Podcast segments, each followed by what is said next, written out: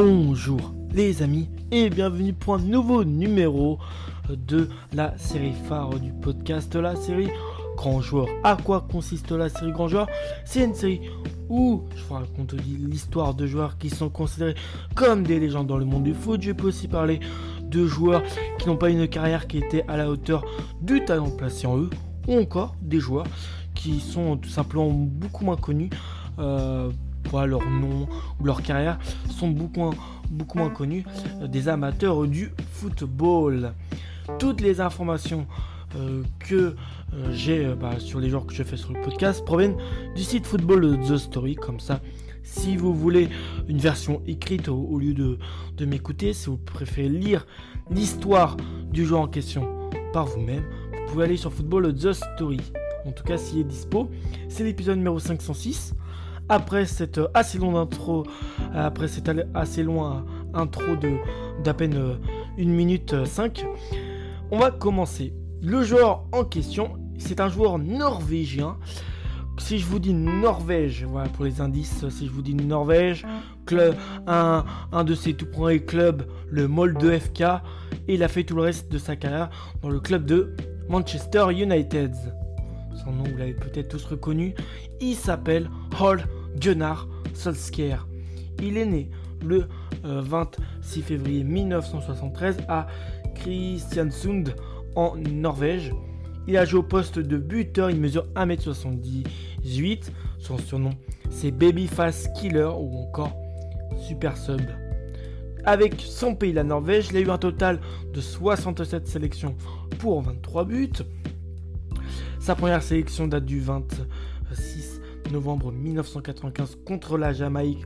C'était un simple match un partout et sa dernière sélection le 7 février 2017, 2007, euh, pardon, pas 2017 mais 2007 contre la Croatie, une défaite sur un petit score de 2 buts à 1. Avec sa sélection, il a fait 33 sélections, 9 buts en match amicaux, 11 sélections, 5 buts en qualif de Coupe du Monde, 3 sélections en Coupe du Monde, 17 sélections, 9 buts en qualif euro et 3 sélections en euro avec les espoirs norvégiens. Bien sûr qu'il en a fait des sélections. Il en a fait pas mal, 19 hein, pour un total de 13 buts. Donc il a été euh, performant avec euh, l'équipe jeune de la Norvège. Donc oh, voilà, c'est l'histoire d'un type, voilà, Solskjaer, euh, qui joueur passe sa vie sur un banc, surnommé Baby Fast Killer ou encore Super Sub pour sa tendance surnaturelle à effectuer des rentrées fracassantes. Ça veut dire que lui, c'est un peu euh, comme actuellement avec Olivier Giroud. Tu vois, il est remplaçant, mais bon Dieu, que quand il rentre sur le terrain, eh ben on voit bien la différence euh, quand son équipe est la difficulté.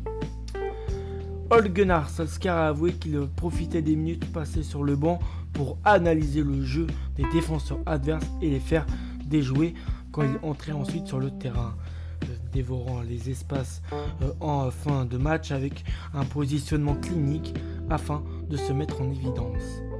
Spécialiste du euh, fameux Fergie Time, il nous vient tout droit de Norvège qui possède l'une des plus belles générations de footballeurs, en l'occurrence celle qui euh, constituera la meilleure équipe nationale de l'histoire du foot norvégien, celle des années 90 mais cette équipe de Norvège entraînée par Hegil Olsen à l'époque, euh, et son jeu résolument négatif est de loin la formation la plus ennuyeuse de la Coupe du Monde qui se déroule en France, hein, celle de 98, mais aussi la, formation la plus ennuyeuse de l'Euro 2000.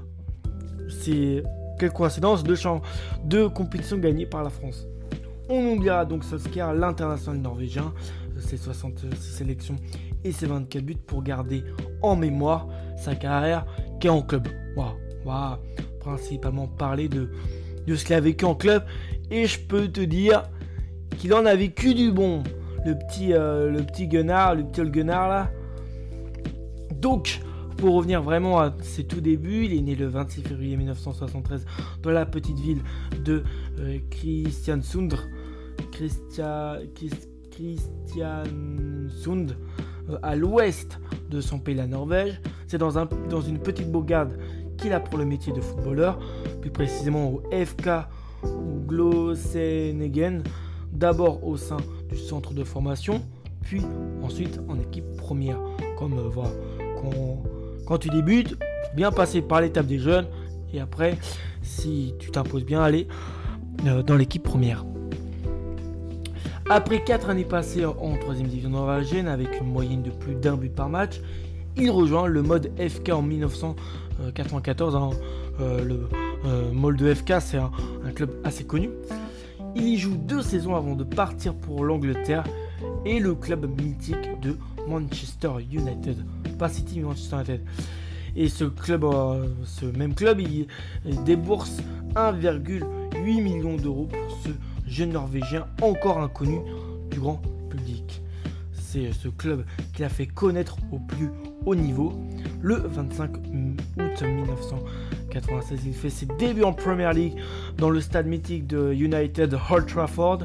Sir Alex Ferguson, euh, le euh, grandissime coach écossais qui, je crois, avait rejoint euh, Manchester United quelques années avant, lui offre ses premières minutes face à Blackburn Rovers lors de, de la troisième journée de championnat. Mené 2 plus à 1, on assiste alors à la formation d'un mythe. 6 minutes plus tard, le Norvégien inscrit son premier but arrache le match nul. Dès lors, tout est dit. Derrière ce visage d'ange se cache un instinct de tueur devant les buts. Euh, il a une petite bouille de, de, de, de, gamin, d'ado, mais il faut pas le, faut pas le sous-estimer parce que il sait faire des dégâts aux équipes adverses que Manchester United euh, rencontrait à cette époque-là. Les supporters moncuniens se souviennent encore que c'est lui qui aussi offert euh, à leur club à Manchester United la Ligue des Champions en 1999, une des finales de Champions League les plus connues. On assiste à une finale entre le Bayern Munich et United. Et bah tout le monde pensait que ça, vu que les Bavarois menaient, que ça allait être les Bavarois qui allaient s'imposer. Et au final, et bah, je crois Olgar Sosker et un, de, ses autres coéquipiers bah, ont fait taire. Euh, donc c'était face au Bayern Munich au terme d'un match serré, mais dominé par les Bavarois qui mènent au score sur un coup franc de Mario Basler. Les Mancuniens vont d'abord réussir à revenir à égalité à quelques minutes de la fin du match par Teddy Sheringham avant Cole Gunnar entre en jeu 10 minutes plus tôt à la place d'Andy Cole, ne donnant la victoire finale qu'au sien dans les arrêts de jeu.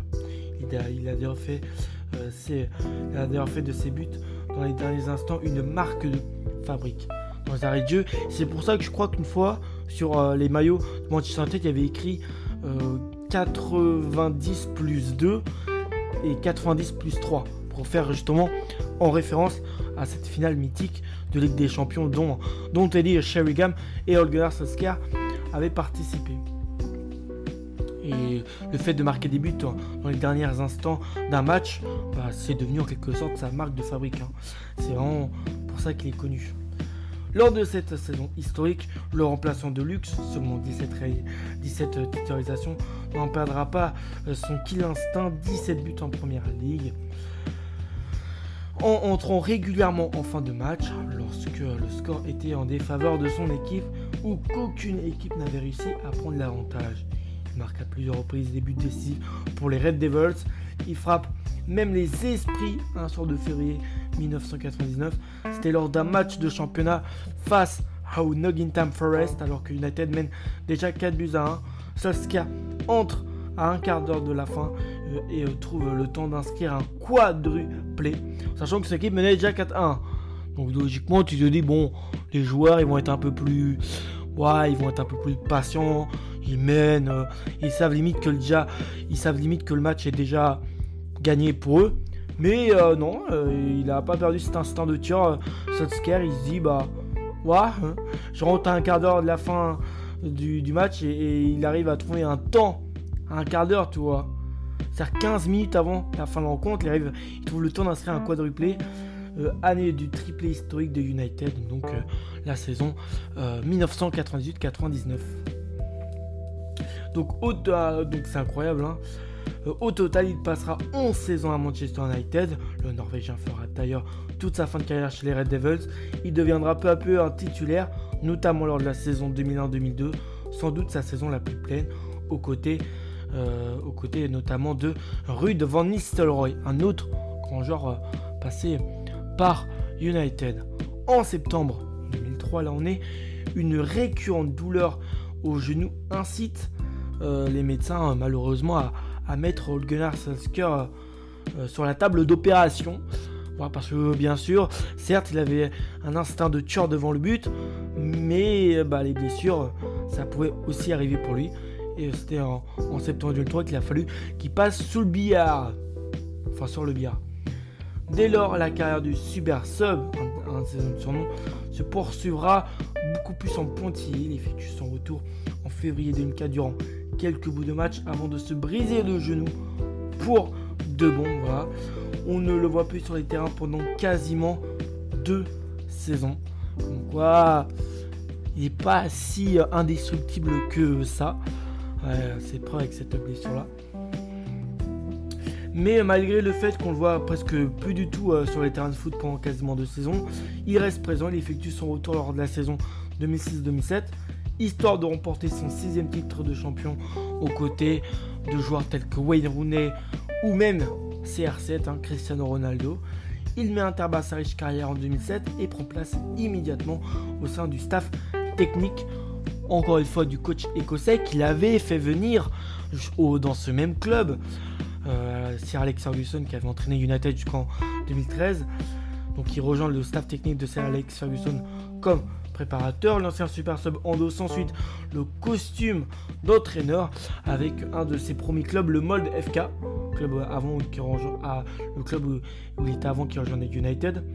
Son premier titre de champion de Norvège de l'histoire du club, après avoir connu cette euh, fois la deuxième place fin 2018, il est nommé entraîneur intérimaire de Manchester United suite à un départ suite au départ de Mourinho avant de désigner définitivement Old Gunnar Solskjaer vu les quelques belles performances qu'il avait fait hein, parce que voilà 2019 c'était une passe assez compliquée pour le club donc le club avait fait forcément appel à lui.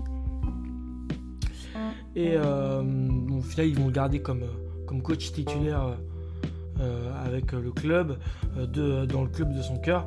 En mars 2019 une certaine attirance décidément pour le banc de touche moncunien en sachant que là bien sûr euh, sur sa fiche historique d'Olgar Solskjaer, c'est pas affiché, mais après, voilà, il quittera Manchester United avec. Euh, voilà, il aura eu plus ou moins euh, de réussite, mais je suis pas sûr qu'il ait gagné de trophée lors de son passage. Et maintenant, aujourd'hui, après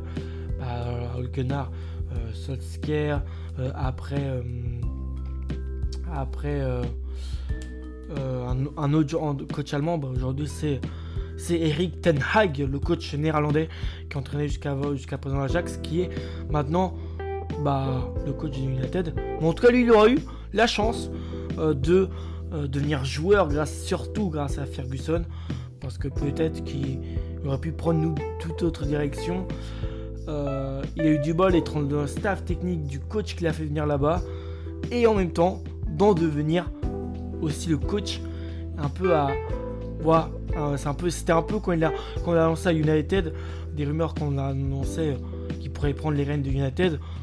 Bah, on se disait tous, c'est la relève de Sir Alex Ferguson. Vu que les deux, hommes en plus s'apprécient beaucoup.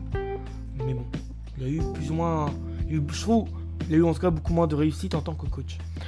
Je vais vous citer un peu son palmarès, puisqu'il a été vainqueur de la euh, Ligue des Champions en 1999 avec son match de fou furieux, hein, où il marque dans le temps additionnel.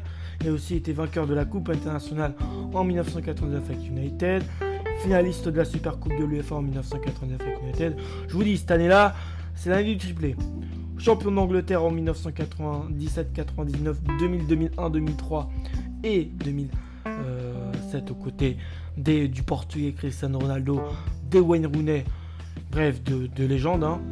Je crois qu'il y avait aussi du Ryan Giggs, euh, bref, voilà. Vice-champion d'Angleterre en 1998 et 2006 avec United. Vice-champion de Norvège en 1995 avec le Molde FK. Vainqueur de la Coupe d'Angleterre en 1999 et 2004 avec United. Finaliste de cette même compétition en 2007 avec United. Vainqueur de la Community Shield en 1996. Cette finale-là, il n'y a pas joué. 1997, euh, finale non jouée là aussi. Et 2003 avec United.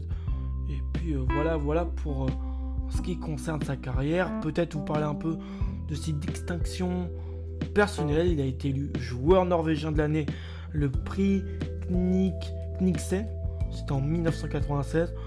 Prix Kniksen d'honneur, ça c'est en 2007. Chevalier de l'ordre royal norvégien de Saint Olaf en 2008. C'est dommage parce que s'il avait fait la saison, euh, s'il avait fait, euh, s'il avait fait la saison 2007-2008, euh, eh ben, il aurait peut-être pu remporter une autre Ligue des Champions après celle de de, de, 1999. Bon, il aurait été beaucoup plus en, galère, mais c'est ouais, assez. il aura. le fait qu'il prenne fin, à sa carrière en, le fait qu'il mette fin à sa, à sa carrière en 2007, bah, s'il avait joué encore une saison de plus, il aurait pu avoir un deuxième euh, sacre avec euh, son club de cœur. Après, il a été aussi intronisé au Hall of Fame du football norvégien en 2012 et a eu le prix Pellegrini en 2009 pour sa contribution au football norvégien. C'est aussi grâce à lui euh, que son pays a, a eu euh, beaucoup plus de popularité parce que quand on pensait dans le foot à la Norvège, on disait Ah, c'est Ole Gunnar qui l'a joué. Mais après, bon, c'est un peu le même débat qu'aujourd'hui avec Erling Haaland. Tu vois, Erling Haaland, bah, il est norvégien. On sait tous que au niveau international avec son pays, il risque pas de gagner grand chose. Encore à la rigueur, va des joueurs comme Messi avec l'Argentine, il peut gagner la Coupe du Monde. Ronaldo avec euh, le Portugal, avec la Seleção, il peut gagner une Coupe du Monde, mais avec la Norvège, ça va être beaucoup euh, plus compliqué. Donc c'est pour ça que euh, Erling Haaland, tout comme Ole Gunnar on s'intéresse beaucoup plus à la carrière en club. Et pour l'instant, Erling Haaland, bah, il réussit sa carrière. Lui, pardon, il est chez le rival Manchester City. En sachant que quand, euh, euh, quand Erling Haaland était à, Salzbourg et euh, après je crois à Dortmund, et bah, Ole Gunnar Solskjaer le voulait. Parce que Ole Gunnar Solskjaer a été le coach d'Haaland, je crois du côté du Molde FK. Donc forcément il voulait recruter son, son un peu son, son fils spirituel, tu vois. Mais au final, Haaland a préféré faire le choix, comme avait fait son père auparavant, euh, de rejoindre euh, City et non euh, le rival United. Donc voilà, j'espère que cet épisode vous a plu après ce, ce long, voilà, ce long fin d'épisode. Je vous retrouve à la prochaine. D'ici là, portez-vous bien les amis et ciao